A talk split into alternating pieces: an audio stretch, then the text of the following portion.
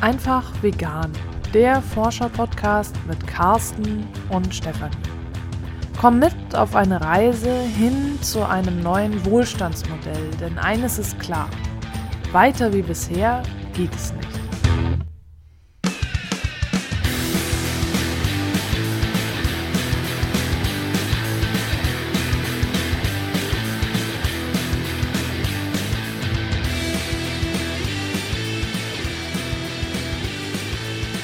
In der heutigen Folge habe ich einen Interviewgast bei mir und zwar die Frederike Schmitz.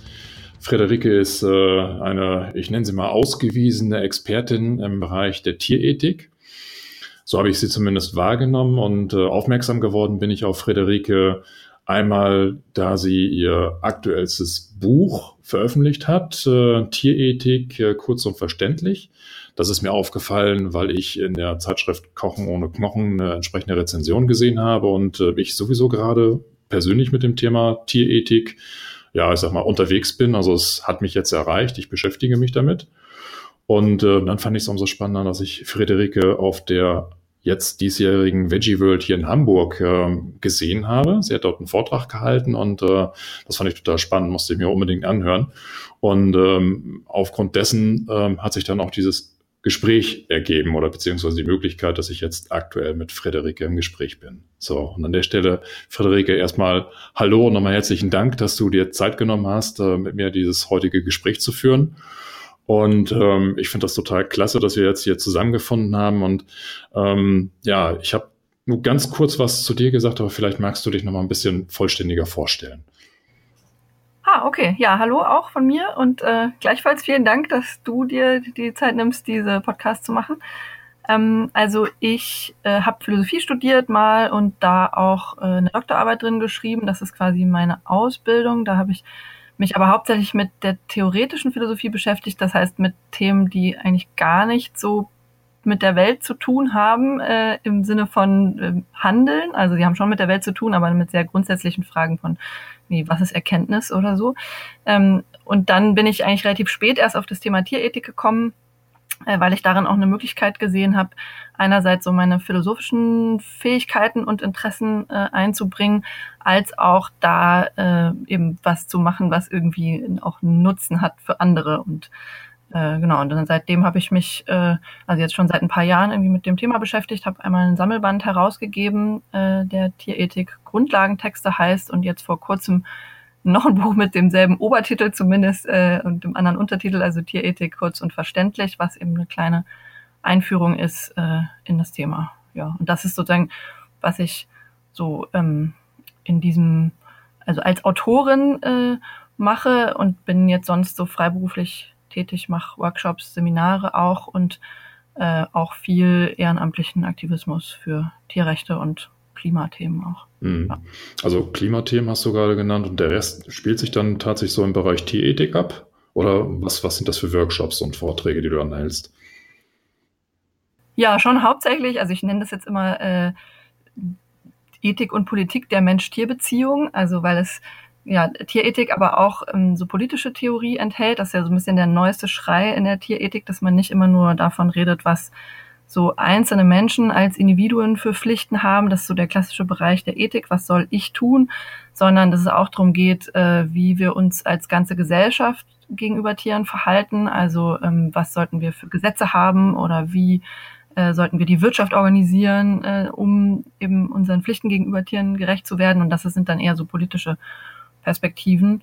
Ja, und das mache ich, äh, dazu mache ich Vorträge, Workshops und auch ähm, was ich auch mache, sind so Projekttage und ähm, Workshops an Schulen. Das ist aber mit dem Verein Mensch-Tier-Bildung e.V., den ich auch mitgegründet habe. Und da ist es viel weniger theoretisch. Da geht es nicht irgendwie um ethische Positionen und deren Argumente so groß. Also implizit natürlich schon, aber es geht erstmal darum, wie die Tiere heute in den meisten Fällen gehalten werden und was wir dazu denken, also die Schülerinnen und Schüler hauptsächlich natürlich und was sich daran auch ändern könnte.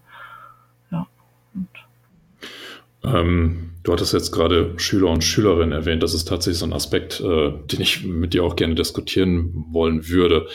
Ähm, das heißt also, ist, anders gesagt, Tierethik kommt mir immer noch als, als extrem schwieriges Thema vor. Also jetzt, weil ich auch gerade relativ neu in dem ganzen Thema drin bin, es hat zwar irgendwie mein Interesse geweckt, aber ich bin noch relativ am Anfang und ähm, muss feststellen, okay, es ist halt nach meinem Empfinden noch sehr theorielastig und mir ist auch noch nicht wirklich gelungen, das Ganze so, so gebündelt irgendwie zu beschreiben. Ähm, und wenn du sagst, du, du stehst ja jetzt vor Schülern und Schülerinnen, ähm, wie einfach ist das Thema überhaupt zu vermitteln? Also jetzt gerade bei, bei Schülern und Schülerinnen und ab was für ein Alter würdest du sagen, sind die Kinder dafür, ich sag jetzt mal, offen oder auch in der Lage, das irgendwie zu adaptieren? Mhm.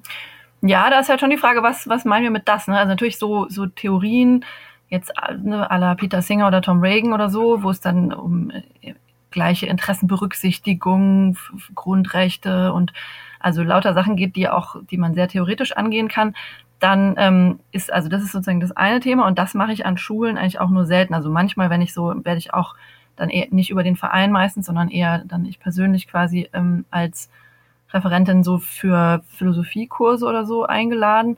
Äh, da passt es dann hin, aber eigentlich geht es ja um äh, Fragen, ähm, die viel weniger ähm, abstrakt sind oder so un, unübliche Begriffe äh, brauchen, sondern ja wirklich um die Frage, was dürfen wir, was wollen wir Tieren antun und also wie behandeln wir sie aktuell in der Gesellschaft und ist das gut? Ja, also das ist natürlich auch eine ethische Frage, weil da das Wort gut drin vorkommt. Das ist deswegen normativ. Also es geht darum, was, was wir tun sollen, was richtig ist. Aber es ist eigentlich eine ganz einfache Frage, über die wir auch im Alltag ja ständig äh, diskutieren oder also für, also auch nicht nur wir VeganerInnen oder TieretikerInnen, sondern eigentlich alle Leute reden ständig darüber, ob sie etwas gut im Sinne von richtig und, und vertretbar und rechtfertigbar und so finden. Und das ähm, wird auch Schülerinnen und Schülern total schnell klar, dass das irgendwie äh, eine relevante Frage ist, wie es den Tieren ging, die dann irgendwie als Schnitzel oder deren Produkte als, als Käse oder so dann auf ihrem Brötchen landen. Wie nehmen die das auf? Also ähm, sind ja schon knackige Fragen. Äh, ist das so, dass die dann mit Abscheu und Abwehr reagieren? Oder äh, kriegst du dann auch ein Feedback, aus dem du dann erkennst, okay, äh, die sind, keine Ahnung, vielleicht sogar bereit, äh, bestimmte Verhaltensweisen oder Ernährungsweisen dann zu ändern, dass sie vielleicht zu einer vegetarischen oder veganen Ernährung dann tendieren? Oder was sind da die Reaktionen?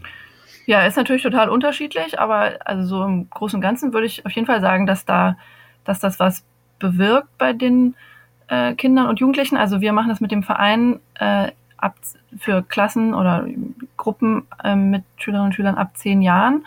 Also noch keine Jüngeren, wobei ich auch von anderen gehört habe, dass natürlich bei jüngeren Kindern man auch sehr gut über äh, die Beziehung zu Tieren reden kann, die da auch häufig noch einen ganz direkten Bezug auch haben, haben auch Haustiere haben und so weiter. Das ist natürlich bei den Zehnjährigen auch noch der Fall. Und ähm, die, also wir ist ja nicht so, dass wir da hinkommen und dann nur irgendwie schreckliche Realität zeigen und dann am Ende noch sagen, so, und jetzt sollt ihr alle vegan werden oder so, sondern wir wollen ähm, das ja informieren, einen Bezug herstellen und dann quasi die eigen, eigene Auseinandersetzung bei den äh, Kindern anregen. Das heißt, wir fangen meistens an mit ja, einem Einstieg, der so ein bisschen Interesse wecken soll. Dann beschäftigen wir uns mit den Bedürfnissen von Tieren, also ähm, bei den Jüngeren immer mit den mit zum, zum Thema Schweine äh, und bei den Älteren zu Rindern. Und das heißt, wir gucken uns an, was haben Schweine eigentlich für Bedürfnisse und wo gibt es da auch Gemeinsamkeit mit denen von Menschen. Dann werden so Karten zugeordnet, welche äh, Bedürfnisse die also Menschen und Schweine haben. Dann zeigt sich, dass also ganz viele Bedürfnisse gemeinsam sind, dass irgendwie alle gerne Familie haben wollen und Bewegungsfreiheit und Körperpflege und also alle möglichen Sachen. Ähm, und dann steigen wir eigentlich erst ein mit so, wie sieht's in der Realität aus? Das auch so recht spielerisch bei den Jüngeren mit so Stationen, wo die sich dann verschiedene ähm, Aspekte der Schweinehaltung angucken. Und da sind viele dann schon äh, ziemlich betroffen auf jeden Fall. Also ähm, ist zwar schon häufig so auch so ein, so ein schlechtes Bild der sogenannten Massentierhaltung schon da, aber viele haben sich dann doch nicht so eng vorgestellt und das dann immer über dem eigenen Code und so und ähm, und die Kastenstände, wo man sich gar nicht bewegen kann, das spielen die dann so ein bisschen nach, dass die quasi da so drin hocken und äh, die Aufgabe haben, stellt euch vor, ihr seid jetzt hier länger drin und wie könnt ihr euch bewegen und wie nicht und so. Ja, und dann sind die auf jeden Fall betroffen und dann löst es auch häufig ähm, erstmal so ein, so, eine, so ein Ärger oder auch Wut aus. Also häufig dann auch so die Idee, was, warum machen die, ähm, die Landwirte das? Ja, also warum behandeln die die Tiere nicht besser? Was wir dann häufig auch so versuchen aufzufangen und ähm, zu also und dann auch zu erklären, dass es jetzt irgendwie nicht die Tierhalterinnen und Tierhalter äh, zumindest nicht alleine irgendwie daran schuld sind, dass das halt ein ganzes System ist, was dahinter steckt, wo natürlich auch Supermärkte und wir selber als Konsumentinnen und Konsumenten und die Regierung und alle möglichen Akteure irgendwie eine Rolle spielen. Was natürlich jetzt für so Zehnjährige auch nicht so leicht zu verstehen ist, aber es ist uns immer so ein Anliegen, dass die dann nicht stehen bleiben mit irgendwie die bösen Landwirte oder so, sondern tatsächlich so sehen, dass da viele, äh, viele ähm, Verantwortungsträger, sage ich mal, da sind äh, und sie selber eben auch was tun können. Ja, und häufig gibt es dann auch so eine Reaktion am Ende. Ähm, wir wollen ja weniger Fleisch essen, manchmal auch wir wollen mehr darauf achten oder auch ähm, wir wollen ähm, ja vegan werden. Das meistens nicht. Das ist, glaube ich, für viele einfach noch zu fern. Aber wir forcieren das auf jeden Fall auch nicht. Also wir, wir stellen das nicht irgendwie als die Lösung dar, sondern wollen halt einen Anstoß geben, damit die sich selber damit auseinandersetzen. Kriegt ihr dann nachher irgendwie Feedback, dass ihr nach ein paar Wochen oder sowas dann vielleicht von eurer Seite aus nochmal nachhakt, wie dann der, der Stoff quasi oder die, die vermittelten Informationen da gesagt sind? Oder kommen die Schüler vielleicht von, von sich aus nochmal auf euch zu? Das eher bei den Älteren habe ich schon hier und da mal eine E-Mail bekommen dann. Also, aber meistens auch, wenn es dann irgendeinen Grund gibt, dass die noch so eine Facharbeit oder irgendwas dann schreiben müssen und dann das Thema sich auswählen. Sonst haben wir das bisher jetzt noch nicht gemacht. Wir haben das eigentlich vor. Also, dass wir ähm, noch so, wir haben immer so einen, so einen, so einen Feedbackbogen am Ende des Workshops selber, aber keinen mehr, der noch ein paar Wochen später oder so die ähm, das abfragt. Und wir haben jetzt zwar jetzt, weil wir erst das zweite Jahr jetzt gerade machen, äh, sind wir jetzt öfter mal wieder an denselben Schulen, aber dann auch nicht unbedingt mit den, bei denselben Lehrkräften und auch nicht unbedingt mit denselben Workshop-ModeratorInnen. Und dann, äh, genau, konnten wir tatsächlich diese Langzeitwirkung noch nicht so messen. Äh, wie, wie kommt denn überhaupt der Kontakt zustande? Kommen die Schüler oder die äh, Lehrer auf euch zu oder versucht ihr da irgendwie Kontakt mit den Bildungseinrichtungen zu nehmen? Beides. Also es, äh, es kommen auch immer mehr auf uns zu, aber so die Hauptstrategie äh, ist immer noch, glaube ich, dass wir, also wir ist äh, unsere Geschäftsführungsperson, die Sandra, die äh, also da so eine kleine äh, zehn Stunden die Woche Stelle quasi hat. Ähm, und die schreibt einfach systematisch Schulen an und bittet dann die, das an interessierte Lehrkräfte weiterzuleiten und darauf melden sich dann immer wieder welche. Also besteht da durchaus Offenheit oder? Ja, ja, also ja, natürlich sind es dann immer nur, schreibt 100 Schulen an und dann eine Handvoll Antworten, äh, glaube ich, weil die auch nicht unbedingt aus Desinteresse, sondern weil die auch schon immer volles Programm haben. Hm. Da haben wir auch gemerkt, dass das jetzt für die Jüngeren tatsächlich viel attraktiver ist. Am Ursprünglich hatten wir eher ab zehnte Klasse die Workshops angeboten. Und da war das viel weniger Interesse, weil dann einfach Vorbereitungen auf die Abschlüsse und so sind die und äh, müssen so viel Lehrstoff da durchbekommen und dann sind die einfach dicht und können dann nicht noch so Projekttage einschieben war, ist so unser Eindruck zumindest. Also so, so ganz grundlegend, jetzt sind wir im Grunde genommen schon, schon relativ speziell in, in, in äh, die, äh, ich sage jetzt mal, Kontakte und, und ähm, auch Anschlüsse und Wissensvermittlung ähm, gegangen. Ganz grundlegend, für mich ist es im Moment wirklich noch schwer, eben diesen Begriff Tierethik zu fassen. Oder zumindest, ja, ich habe ein Verständnis davon, aber ich hätte jetzt ein Problem, einer anderen Person gegenüber relativ knackig zu erzählen oder zu erklären, genau das ist es. Ne? Ähm, wie machst du das denn, wenn, wenn du jetzt, ein, ich sage jetzt mal völlig unbedarft, keine Ahnung, bei mir sind es Arbeitskollegen oder sowas, die sich mit dem Thema noch gar nicht auseinandergesetzt haben. So, wenn ich solchen Leuten quasi jetzt erklären möchte, Tierethik, das ist es. Kannst du irgendwie so zwei, drei Sätze oder so, dass das Thema so bündig zusammenfassen, dass das sofort, ich sag mal, zumindest mal greifbar ist? Oder ist das einfach zu komplex? Hm. Nö, nö, also das wäre schlimm, wenn es zu komplex wäre. Also ähm, ich würde eigentlich sagen, da das ist die ähm, die Diskussion darüber, ähm, wie wir mit Tieren umgehen sollen und welche äh, Handlungsweisen und, und Umgangsweisen äh, mit Tieren wir rechtfertigen können, also welche wir richtig finden. Und dann kann man auch ganz konkret schon die, die typischen Themen nennen, also äh, Tierhaltung, äh, Tierprodukte, äh, Fleisch, Milch, Eier, ist das in Ordnung, wie die produziert werden, dass die produziert werden? Äh, Tierversuche ist ein weiteres Thema. Ist es legitim, lässt es sich rechtfertigen, dass wir Tiere für unsere Zwecke äh, eben quälen und töten? Äh, und weitere Themen zu Zirkus, ähm, Sport, Reiten, also ne, was es da halt alles so gibt an den klassischen Themen, an denen sich ja letztlich auch die Tierschutz- und Tierrechtsbewegung äh, abarbeitet. Das sind auch die Fragen der Tierethik, bloß dass es eben da ja um darum geht, was eigentlich da ähm, bei diesen Praktiken dafür spricht und dagegen spricht. Und ähm, ja, und in dem Sinne betreibt jeder Tierethik, der am äh, in der Kneipe drüber diskutiert, ob man weniger Fleisch essen sollte, zum Beispiel wegen der Tiere. Ja, also das in der Situation findet eine tierethische Diskussion statt. Ja. Okay, also ich muss es nicht unbedingt studieren oder irgendwie Philosophie studieren, um nachher zu sagen, okay, ich, ich verstehe Tierethik, sondern das ist tatsächlich etwas, was ich so im Alltag ja tatsächlich so beim, beim Kneipengespräch ja, auch irgendwie mit, mit einfließen lassen könnte. Ja, auf jeden, also praktischen Bezug, auf jeden Fall. Ne? Und ja. das ist eigentlich so ein bisschen allgemein bei der Ethik ja der Fall. Also in der Ethik geht's immer darum, wie wir handeln sollten. Und das, also natürlich wird das auch akademisch, quasi professionell, philosophisch betrieben, wo dann Leute da auch mit ganz feinen Begriffen und Unterscheidungen arbeiten, wo man dann wirklich nicht mehr mitkommt irgendwann. Aber der Anspruch ist tatsächlich, dass das nur eine Art ja, Verfeinerung, Systematisierung auch äh, der Debatte ist, die wir im Alltag auch führen. Also die, die, die machen nicht irgendwas völlig anderes, diese komischen Philosophen, sondern die ähm, beschäftigen sich einfach genauer und irgendwie äh, systematischer mit denselben Fragen, über die wir auch äh, in der Kneipe diskutieren können. Hm.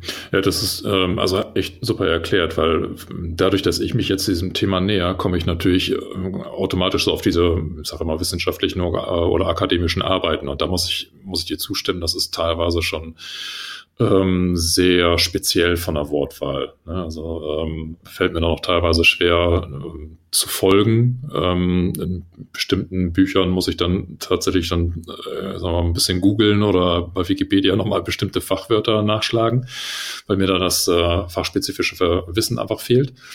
Ähm, aber letztendlich hatte ich dann tatsächlich so ganz häufig den Eindruck, meine Güte, muss irgendwie studiert haben, um überhaupt zu verstehen, wovon die da gerade reden.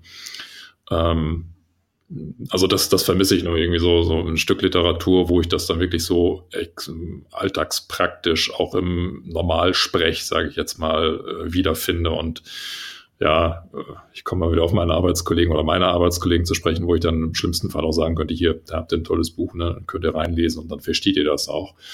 Ähm, wenn ich da jetzt so mit diesen akademischen Schinken aufwarte, hm, weiß ich nicht. Das wirkt dann wahrscheinlich ja. Ja, ja das ist natürlich also auf jeden Fall das eine Problem mit dem äh, dass es leicht so kompliziert wird, weil die, also gerade wenn die Philosophen das dann so beruflich professionell betreiben, dann auch natürlich äh, viele feine Unterscheidungen, viele neue Begriffe benutzen, um da auch, ähm, also weil sie dann auch natürlich äh, eigene Positionen vertreten und um die dann alle noch ähm, sozusagen in ihren Feinheiten klar zu machen. Ja, und aber naja, auch aus anderen Gründen. Also man braucht schon ähm, natürlich für so ein gewisses Level an Diskussion dann auch diese, dieses Handwerkszeug der Begriffe, aber viele Sachen, ähm, jetzt gerade die praktischen Sachen, finde ich, sind eigentlich nicht so kompliziert. Ja, ist es in Ordnung, halt äh, äh, Muttersauen äh, so einzusperren, dass sie sich nicht bewegen können. Ja, da muss ich nicht irgendwie von ähm, äh, von verschiedenen Interessenbegriffen und, und Naturrechtstheorien und Utilitarismus und dann brauche ich alles nicht. Ja, das, das sieht man eigentlich schon, dass das nicht in Ordnung ist. Ja, und dann, und das ist ja auch die Gefahr, dass man sich dann so in diesen sehr äh, akademischen Debatten dann verliert, anstatt sich auch mehr um die Praxis zu kümmern. So, ne? Also das, ja. Und wenn ich noch eine Sache auch hinzufügen darf, eine andere Gefahr ist bei der, bei der äh, sozusagen der allgemeinen Wahrnehmung von nicht nur Tierethik, sondern Ethik allgemein, ist halt, dass man darüber eigentlich gar nicht sinnvoll reden oder diskutieren kann, weil es ja eh jeder da seine eigene Meinung hat. Ne? Das ist so ein anderes Vorurteil, finde ich, dass es eigentlich ganz egal ist, was wir da reden. Ja, du, du äh, ne, findest halt Fleischessen gut, ich finde Fleischessen nicht gut, bla bla und so. Und das ist sozusagen, ähm, es gibt da gar keine Wahrheit, ist so die Idee. Und deswegen ist es eigentlich immer so ein, so ein leeres Gerede, ist der, so der Vorwurf. Und auch das stimmt halt nicht, denke ich, weil es natürlich nicht so klar ist, was wahr ist da, wie es irgendwie klar ist, dass äh, jetzt hier vor mir auf dem Tisch ein Computer steht, dass es irgendwie viel eindeutiger war, als was ich auch für wahr halte, dass man Tiere nicht unnötig quälen sollte. So. Ähm, aber trotzdem gibt's für alle Positionen auch in der Ethik eben bessere und schlechtere Gründe. Und über diese Gründe kann man sich durchaus vernünftig austauschen. Also es ist nicht einfach beliebig. Man hat nicht einfach nur eine Meinung, sondern jeder, der eine Meinung hat, sollte auch in der Lage sein, diese Meinung begründen zu können. Und dann kann, können seine Gründe eben besser und schlechter sein. Und darüber kann man irgendwie, ja, sinnvoll diskutieren. Man muss sich nicht unbedingt einigen. Oft einigt man sich nicht. Äh, aber es ist trotzdem nicht einfach nur leeres Gerede. So. Hm. Ähm, ich, also ich gehöre zu den Personen, die sich im Hintergrund versuchen, was mögliche Auseinandersetzungen betrifft, schon im Vorfeld mit ganz vielen Argumenten zu wappnen. Also ich saug die quasi auf. Das, deswegen bin ich auch geneigt, eben auch solche Bücher zu lesen, wo, auch wenn ich weiß, eigentlich verstehe ich die im ersten Moment gar nicht oder muss nochmal recherchieren, um diese ganzen Fremdbegriffe oder sowas überhaupt erstmal für mich greifbar zu gestalten. Aber letztendlich ist da so eine, also vielleicht auch eine intrinsische Motivation bei mir da, um eben möglichst viele Argumente kennenzulernen. Ähm, vielleicht mag das dem einen oder anderen Hörer bei uns auch so gehen, dass er sagt, Mensch, ich möchte irgendwie auch so eine Grundsicherheit haben, keine Ahnung, nicht, dass ich völlig unvorbereiteter bin oder was auch immer dahinter steckt. Ähm, also das, wie gesagt, das ist bei mir so ein Motivationsgrund, eben mich tatsächlich auch mit, mit äh, dieser Art von Literatur auseinanderzusetzen. Und ähm, ja, da musst also du natürlich dich nicht nur mit den ethischen Argumenten, sondern ja leider Gottes quasi auch mit ganz, ganz vielen empirischen Fragen ne? und Fakten halt, weil ganz viele Argumente sind ja eigentlich äh, empirische Art. Ne? Geht das jetzt wirklich bio-vegane Landwirtschaft und äh, was machen wir mit dem Grünland und diese ganzen Fragen, die, die ja auch immer so den VeganerInnen vorgehalten werden, denen muss man sich dann halt auch plötzlich auskennen mit Landwirtschaft, mit Natur allgemein, mit Artenschutz, mit allem möglichen Zeug. Ja. ja, richtig. Genau, ja, du wirfst halt Fragen auf. Ne? Und ich ähm, habe dann manchmal so ein bisschen Angst, dass ich in diesen Gesprächen genau diese Fragen nicht beantworten kann. Ja. Ähm, also mir, mir reicht das dann nicht zu sagen, ja, also klar, ich bin überzeugt davon, dass das so ist oder dass das geht oder dass mein Gefühl sagt, das geht. Und das ist also so für mich im Moment schwammig. Für mich ja. da sicherer, wenn ich dann weiß, okay, hier hast du harte Fakten, ne? die kannst dann irgendwie äh, ins Gespräch einbringen und dann kann das Gegenüber, weiß nicht, damit umgehen, kann die verifizieren, wie auch immer, oder Gegenargumente vorbringen. Auf jeden Fall, das ist so bei mir sehr stark veranlagt, dass ich mich dann auch, äh, sag jetzt mal, belastbar rechtfertigen kann oder Antworten geben kann. Ja, das ist auch eine gute Eigenschaft. Das sollten viel mehr Leute, die irgendwie Meinungen in die Welt Posaunen auch diese Eigenschaft haben, ja. ja, die ist aber schwierig, weil kostet viel Zeit. Ne? Also ich muss halt äh, extrem viel Literatur lesen ja. und muss aber auch ehrlich eingestehen, ich stehe nicht direkt vorne an der Front. Also diese Gespräche, die finden bei mir eigentlich so gut wie nie statt. Ähm, das ist eher so eine gefühlte Angst ne, für den Fall, dass mal sowas kommen könnte.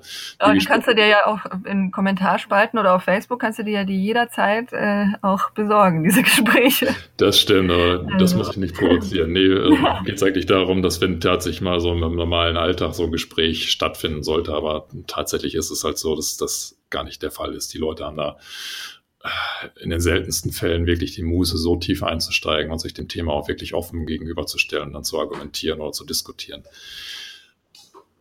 Leider Gottes ist es so, ne? aber ähm, es sei denn, ich bin jetzt wirklich so jemand, der, äh, ich sage jetzt mal, auf Straßenfesten oder bei, bei irgendwelchen Veranstaltungen äh, die Leute aktiv drauf anspricht und auch damit konfrontiert und dann so Gespräche aktiv sucht. Aber ähm, im normalen Alltag ist es ja so, dass die Menschen, ja, ich sage jetzt mal, mit Alltagsthemen irgendwie beschäftigt sind und dann irgendwie mitbekommen, ah, du lebst vegan, ach, okay, und dann kommen halt so, so die ersten Fragen und dann merkt man aber auch schon, okay, wenn dann so zwei, drei Antworten gegeben wurden, von wegen, ja, schmeckt super oder ich kann ganz viel essen oder so, also recht noch an der Oberfläche, dann ebbt das Interesse auch langsam ab. Dann sind die damit zufrieden mit dem, was sie gehört haben und wollen auch gar nicht mehr großartig weiter einsteigen. Vielleicht, weil sie mehr, okay, ne, irgendwie, da wird es jetzt schwammig, da fühlen sie sich selber unsicher, wollen sie nicht rein. Ich weiß es nicht ganz genau, was die Leute dann umtreibt. Aber äh, was, was sind denn aus deiner Sicht die wichtigsten Bücher? Also ähm, wenn ich jetzt noch tiefer ins Thema einsteigen möchte, äh, mit was muss ich mich dann beschäftigen? Oder vielleicht Autoren? Also mir sind dann bisher, ich sag jetzt mal die ganz großen Namen wie Peter Singer, Carl Cohen, Paul Reagan über den Weg gelaufen. Da habe ich immer den Eindruck gehabt, okay, das sind so, ich will jetzt nicht sagen Meinungsführer, aber die werden immer mal wieder irgendwie diskutiert. Die scheinen also gewichtige Argumente ähm, mal auf den Tisch gelegt zu haben oder gewichtige Beiträge geleistet zu haben. Ähm, wenn ich die jetzt gelesen habe, habe ich jetzt noch nicht. Ich, ich weiß, dass die existieren. Ich muss mir die Bücher dann tatsächlich auch mal äh, besorgen, aber ist das dann schon fast vollständig oder sagst du, nee, Gott, das ist erst der Anfang, da kommen noch ganz, ganz viele andere wichtige Personen oder Positionen, die auch gelesen werden müssten?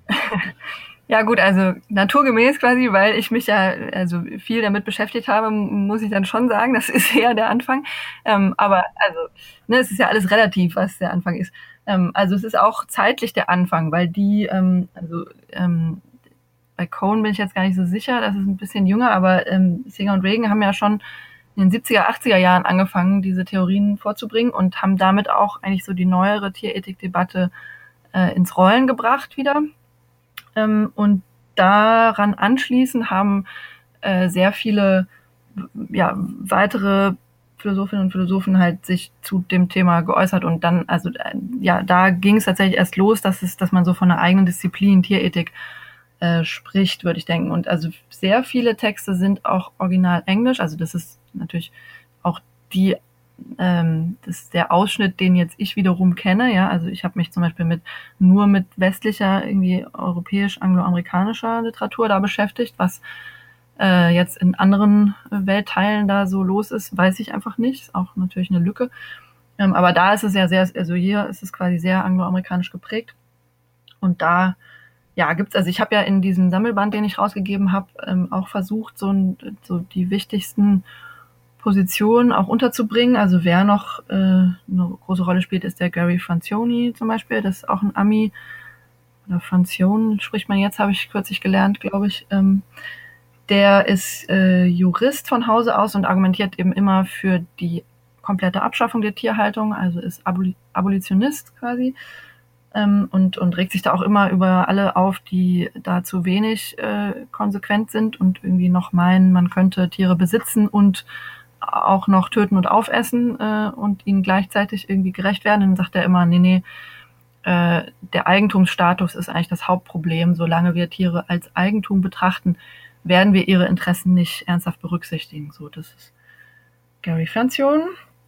Dann gibt's Martha Nussbaum zum Beispiel, das ist auch eine Amerikanerin, die hat den, so einen sogenannten Fähigkeitenansatz präsentiert, ähm, der auch also den sie auch erst für Menschen ausarbeitet und dann auf Tiere anwendet. Das ist auch ganz interessant, weil es so nicht, nicht nur auf irgendwie das äh, individuelle Wohlbefinden der Tiere abzielt, wie das bei vielen anderen Theorien ist, sondern sie meint, dass es wichtig ist, dass Tiere ihre artspezifischen Fähigkeiten ausleben können. Also diese, dass Fähigkeiten ausgelebt werden können und in dem Sinne, dass ähm, das Individuum quasi als, als Ganzes gedeiht. Das ist so der Begriff bei ihr.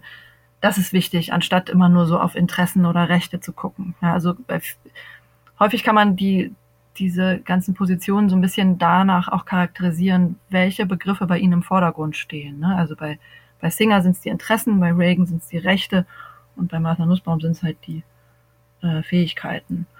Genau. Ja, jetzt könnte ich weitermachen und noch so, aber es wird ja auch schnell langweilig. Also Vielleicht kann man noch mal so ein bisschen als groben Überblick, also kamen erst Singer und Reagan, die haben so ganz ähm, so Rundumschläge quasi, wir müssen Tiere äh, ganz anders ernst nehmen und zwar in bestimmten Hinsichten gleich behandeln wie Menschen. Das war so die Idee, ja, bei, bei Singer eben, wir müssen ihre Interessen gleich ernst nehmen wie die Interessen von Menschen und bei Reagan, wir müssen ihnen die gleichen Rechte zuschreiben. Und dann kommen danach halt lauter Leute, die sich quasi daran abarbeiten und ähm, entweder äh, sozusagen die Tiere wieder runter machen wollen. Ja, also das ist der Carl Cohn dann zum Beispiel.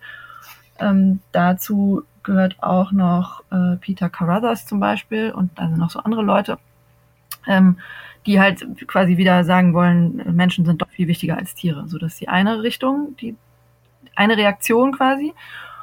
Und die anderen eigentlich äh, weiter verbreiteten Reaktionen sind zu sagen, dass das, was Singer und Reagan machen, noch viel zu einfach ist und, und zu undifferenziert. Ja, die unterscheiden zum Beispiel nicht zwischen verschiedenen Beziehungen, die wir mit Tieren haben können. Ja, also wir, ne, wir ist eigentlich auch ziemlich direkt einsichtig, dass wir einem Wildschwein was anderes schulden als unserem eigenen Hund, so, ja, also, oder dem Hund, der bei uns lebt.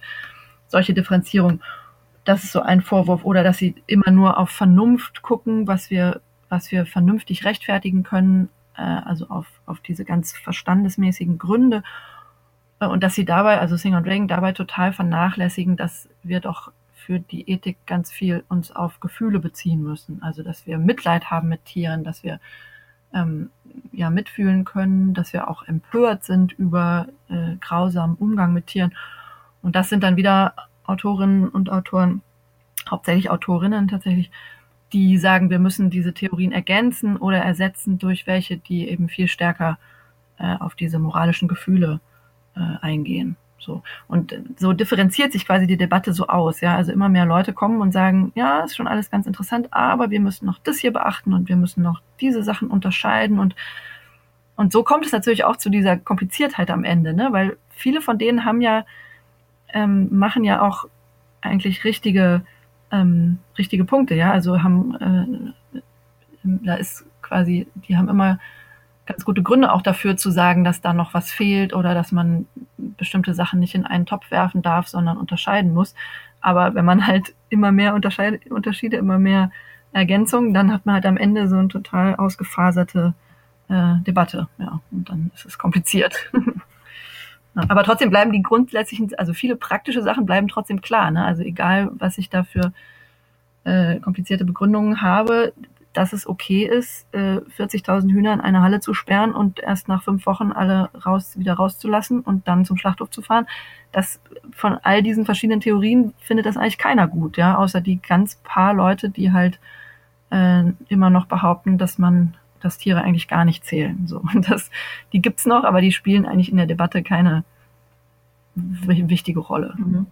Ja, das finde ich so, dass auch das ähm, Bemerkenswerte an dieser also wenn man sich so die ganze tierethische Debatte anschaut, also auch die akademisch-philosophische an den Unis und so, dann ist das halt so weit entfernt von, von der Realität, ja, also dass ähm, eigentlich so gut wie alle ernstzunehmenden Positionen in der akademischen Tierethik äh, äh, kommen zu dem Schluss, dass die gegenwärtige Nutztierhaltung nicht zu rechtfertigen ist. Ja, also man darf vielleicht Tiere töten, sagen viele Leute, also einige Leute in der Tierethik, es ist nicht immer falsch, Tiere zu töten, aber dass man sie so quälen äh, und ausbeuten darf, das, das äh, rechtfertigt eigentlich keiner, ja.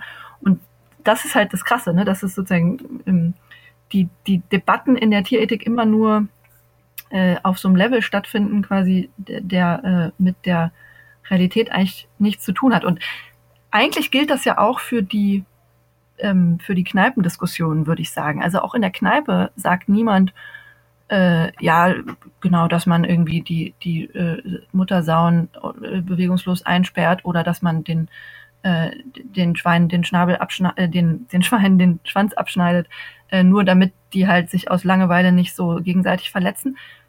Das findet eigentlich niemand gut, der nicht selbst in der Branche arbeitet oder irgendwie daran verdient, ja. Und äh, trotzdem passiert es. Und das ist ja eigentlich das, das Krasse. Mhm.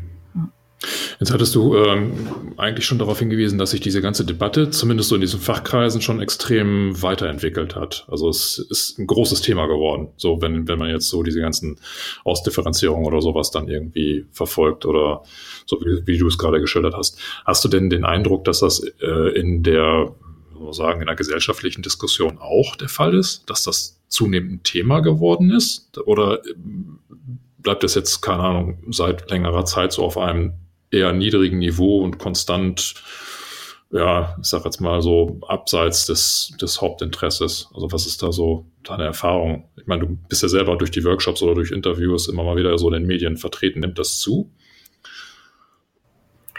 Ja, würde ich schon sagen. Also ich wollte das immer mal wieder äh, oder immer schon mal auch mal äh, quantifizieren, also mal gucken, ob, also ne, das müsste man ja eigentlich recht leicht nachprüfen können, auch wie oft so bestimmte Begriffe in den Medien fallen. Denn sonst ist natürlich sehr subjektiv, dass, also ich nehme das ja auch erst wahr, diese Debatte, seit ich irgendwie das äh, selber verfolge und so. Ähm, aber ja, ich glaube, habe schon den Eindruck, dass äh, es immer mehr äh, Diskussionen darüber gibt und auch die Tierrechtsposition immer ernster genommen wird und äh, eben nicht nur Tierschutzposition, sondern äh, auch, dass es nicht einfach nur absurd und äh, irgendwie äh, amüsant ist, dass äh, es Leute gibt, die irgendwie Tierhaltung ganz abschaffen wollen, sondern dass das zur Kenntnis genommen wird, ja, selbst von Landwirtschaftsministern, auch wenn die sich dann dagegen natürlich äußern, aber ja, es wird zur Kenntnis genommen und das war, glaube ich, vor, vor zehn Jahren äh, nicht so. Ja, und sogar, dass man jetzt auch manchmal in, in Pressemitteilungen, wenn ich mit meinen äh, Aktivismusgruppen quasi da Pressemitteilungen mache, schreiben wir auch dann zum Beispiel Tierrechtler äh, äh, oder Tierrechtlerinnen und Tierrechtler oder je nachdem. Am liebsten würden wir immer TierbefreiungsaktivistInnen schreiben, aber das druckt dann keiner. Da muss man sich immer so ein bisschen ähm, die, ja, so einen Kompromiss finden. Ähm, aber dass tatsächlich Zeitungen schon von Tierrechtlern schreiben und nicht nur von Tierschützern, das war, glaube ich, vor zehn Jahren auch noch nicht so. Ähm, auch, also immer noch schreiben die meisten von Tierschützern, auch wenn in der Pressemitteilung Tierrechtler stand. Ähm, aber ein paar übernehmen das schon. Also, und es erscheinen ja auch Bücher und also, ja, ich würde auf jeden Fall sagen, die öffentliche Debatte geht voran, was sich halt noch nicht in der Realität spiegelt. Ne? Also es werden trotzdem weiter die genauso schlimmen Anlagen gebaut wie vor zehn Jahren oder mit kleinsten ja, Unterschieden. Ja. Kannst du vielleicht abschließend zu diesem Gespräch noch sagen, was äh, du, ich sag jetzt mal, unseren Hörern oder Hörerinnen empfehlen würdest, wenn die sagen, Mensch, das ist jetzt interessant, da will ich tiefer einsteigen? Ähm, würdest du sagen, ja, greif zur Literatur oder ähm, komm zu irgendwelchen keine Ahnung, Vereinen oder Gruppierungen oder Organisationen, die sich mit diesem Thema auseinandersetzen. Also jetzt speziell so Tierethik. Ne? Also was, was kannst du da als Empfehlung hm. aussprechen? Na gut, ich kann natürlich einmal Werbung machen äh, für also meine beiden Bücher und auch Seminare, die ich anbiete. Also ich habe jetzt so ähm, seit kurzem äh, biete ich Tagesseminare an zu verschiedenen tierethischen Themen hauptsächlich, auch ein bisschen Umweltethik. Das dann immer 10 bis 17 Uhr, kostet ein bisschen was, äh, geht aber, ist aber gestaffelt nach Einkommen und ja, gibt es Termine in Berlin und Nürnberg äh, mittlerweile und vielleicht auch woanders. Also das kann man natürlich machen. Und sonst äh, kann ich auf jeden Fall auch das Buch von der Hilal Seskin empfehlen. Artgerecht ist nur die Freiheit, äh, weil sie da, wie ich finde, total lesbar ähm, mehrere typische tierethische Fragen abhandelt. Also es geht, glaube ich, los mit, dürfen wir Tiere quälen, dann dürfen wir Tiere töten, dann dürfen wir Tiere nutzen, äh, dann wie können wir mit Tieren leben. Also eigentlich so ein bisschen die Grundfragen, ja, wichtige Grundfragen der Tierethik. Äh, und da natürlich, also geht es nicht um einen Überblick der Position, sondern sie, sie äh, begründet darin ihre eigene Position, setzt sich aber schon mit äh, Argumenten von anderen aus, auch auseinander und weil sie aber so gut schreiben kann, ist es eben total lesbar, baut sie so Anekdoten ein und ähm, uns aber gleichzeitig so von den Argumenten her auf hohem Niveau, finde ich. Also, es hm. ist ein tolles Buch. Ja, kann ich bestätigen. Da bin ich damals auch drüber gestolpert. War, glaube ich, eines der ersten Bücher, was ich gelesen habe zu dem Thema. Ja, achso, vielleicht, vielleicht noch ganz kurz die, also ähm, zu den beiden Büchern von mir auch nochmal zur Unterscheidung. Also das Tierethik kurz und verständlich ist wirklich als, als Einstieg eben gedacht ähm, und versucht so einen Überblick zu geben über ähm, wichtige Fragen und Positionen. Und das andere ist ältere, schon 2014 erschienen. Äh, Tierethik Grundlagentexte ist auch schon so äh, weniger attraktiv äh, vom Aussehen. Also es ist so ein schwarzer Surkamp-Taschenbuch äh. Und der ist schon eher, wenn man ein bisschen tiefer einsteigen will, aber bietet dann eben äh, eine Auswahl von verschiedenen Texten von verschiedenen Autorinnen und Autoren. Ich habe da selber nur die Einleitung geschrieben und äh, kann man deswegen ganz gut benutzen, um halt so die Spannweite auch der verschiedenen Positionen zu sehen. Ja, klasse, super. Ja, also du hast mir auf alle Fälle schon mit diesen ganzen Informationen und, und Tipps und Tricks äh, geholfen. Ich hoffe, dass unsere Lehr Hörerinnen und, und äh, Hörer da auch einiges von mitgenommen haben und sich jetzt vielleicht auch so ein bisschen mit dem Thema auseinandersetzen. Ähm, ja, bleibt mir an der Stelle nichts anderes in, äh, übrig, als mich nochmal ganz recht herzlich äh, für dein Engagement und auch für deine Zeit für dieses Interview zu bedanken. Und, ja, gerne. Ja, hat mir Spaß gemacht, mich äh, mit dir zu unterhalten. Vielen Dank. Gleichfalls. Danke auch fürs Zuhören den anderen dann. Super. Dann äh, würde ich sagen, in diesem Sinne, in Hamburg sagt man Tschüss und auf Wiedersehen.